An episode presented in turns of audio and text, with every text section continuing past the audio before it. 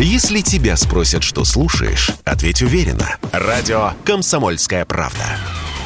Ведь Радио КП – это эксклюзивы, о которых будет говорить вся страна.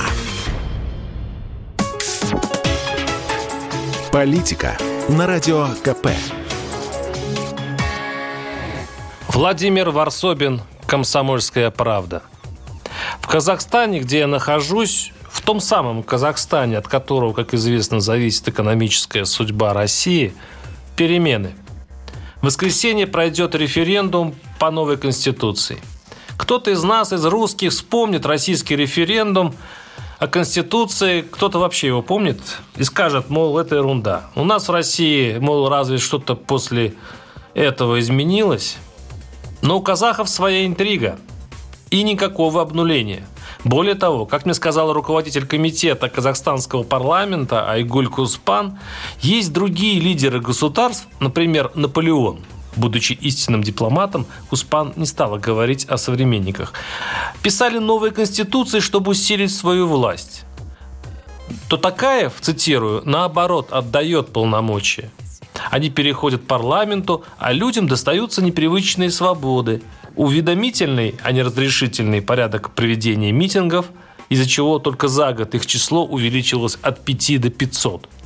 Отказ возбуждать уголовные дела по клевете, теперь это административное нарушение, избрание глав областей, районов, городов, правда, из нескольких предложенных президентом кандидатур.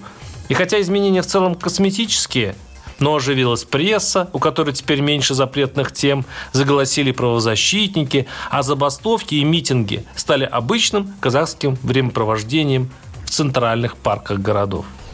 И наблюдая за тем, куда робко двинулся Казахстан, конечно, вспоминается Михаил Сергеевич Горбачев с его эпохой гласности, перестройки и атмосфера знакомая – как и в середине 1985 года, народ не очень понимает, чего там наверху опять задумали.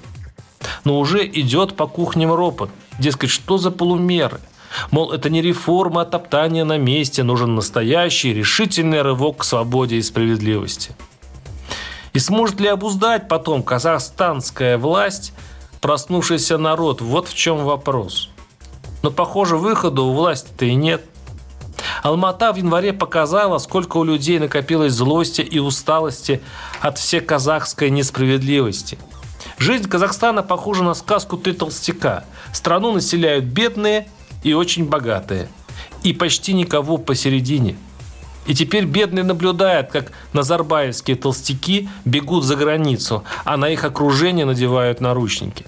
И власть понимает, этого мало. Если нет денег, надо дать народу хоть чуть сладкой свободы. Иначе снова придет в город, который пока называется Нур-Султан, страшная Алма-Ата. Варсобин, YouTube-канал, телеграм-канал. Подписывайтесь.